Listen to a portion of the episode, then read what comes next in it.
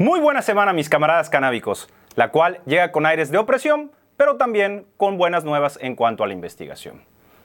¿Atletas canábicos o por qué andan sacando gente de los Juegos Olímpicos? ¿Mota prueba de la pérdida de la memoria? Bienvenidos a este semanario canábico, dos toques y a darle.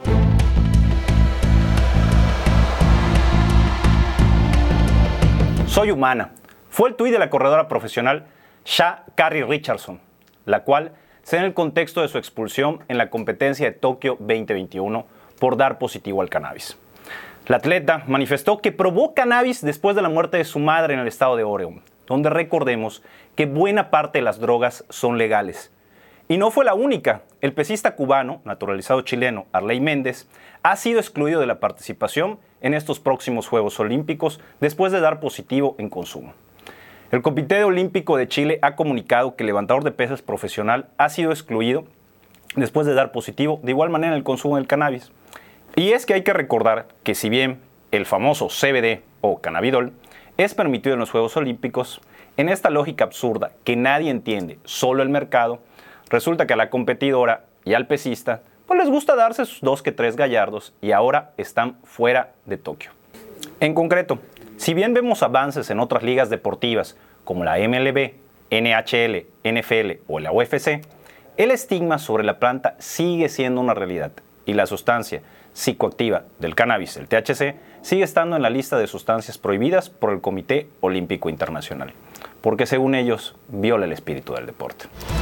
En Coahuila vemos que empiezan a la de ya con la del cannabis, y es que de acuerdo al diario Excelsior, la Universidad Autónoma Agraria Antonio Navarro se dijo dispuesta a trabajar en la investigación del uso de la cannabis y ya se encuentra en pláticas con una dependencia de Torreón después de la noticia que vimos la semana pasada respecto a la declaratoria de inconstitucionalidad.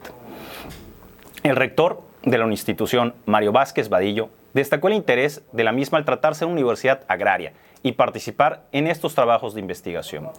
Siempre he dicho, cuando tengamos la responsabilidad, el resguardo, el apoyo, autorización para poder hacer trabajo sobre este asunto, lo haremos.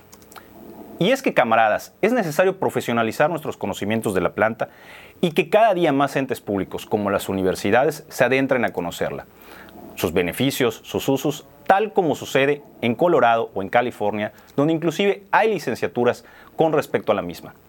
Estamos en un momento histórico donde todas las universidades agrarias del país deberían educar a sus alumnos más allá del estigma y el prejuicio. Es momento de investigar sobre la cannabis. Ni pasa, no nos hagamos pericos. Un efecto para muchas personas de la cannabis es que se nos olviden algunas cosillas. Pero hay una luz, al parecer, al conocer que un equipo de investigadores de la Universidad Pompeu de Fabra han realizado un estudio con ratones en el que han conseguido reducir uno de los efectos secundarios más comunes del THC, el cual es la pérdida de la memoria, al tiempo que han mantenido el efecto analgésico del cannabidoide. Los autores esperan proseguir con los ensayos clínicos necesarios para que la combinación del péptido y el THC puedan llegar a comercializarse en un futuro como fármaco contra el dolor. La administración de THC acompañado de una molécula alivió el dolor neuropático en los ratones con una menor pérdida de memoria. Los investigadores han explicado que el THC actúa sobre los receptores endocannabinoides CB1 y que estos activan de una forma secundaria unos receptores serotenérgicos llamados 5HT2A, que son los responsables de la pérdida de la memoria asociada al efecto del THC. Denle su mota a ese buen hombre. Y es que eso pareció que dijo el juez en Valencia, España en el caso de un propietario de una tienda especializada en la venta de productos de cáñamo, que se enfrentaba a una petición de pena de cuatro años de prisión por un supuesto delito contra la salud pública en la modalidad de sustancias que no causan grave daño a la salud. El juez de lo penal número 8 de Valencia lo ha absuelto e inclusive ha ordenado que se le devuelvan las bolsas de CBD que tenían expuestas en el mostrador de las siguientes variedades: Mango Kush, Sur Diesel, Amnesia Haze, Blueberry y Critical Mass. Dos agentes de la Guardia Civil inspeccionaron en el, el 14 del 2018 la tienda y le apañaron sus bolsitas de mostrador, además de hachís y marihuana en un despacho privado fuera del alcance público. El acusado declaró que las muestras de CBD adquiridas con facturas y envasadas al vacío no superaban el porcentaje de psicoactividad para ser consideradas ilegales. Bajo esta premisa, el juez hizo efectiva la reciente sentencia del 19 de noviembre del 2020 del Tribunal de Justicia de la Unión Europea, que expone que debe existir una normatividad nacional que prohíba la comercialización del CBD legalmente producido en otro Estado miembro. Sobre el centenar de bolsitas de hachís y marihuana que tenía en su despacho, el propietario de la tienda declaró en la causa que pues era un consumidor habitual, concretamente unos 15 o 20 porros diarios, y que esa cantidad estaba destinado a su consumo personal.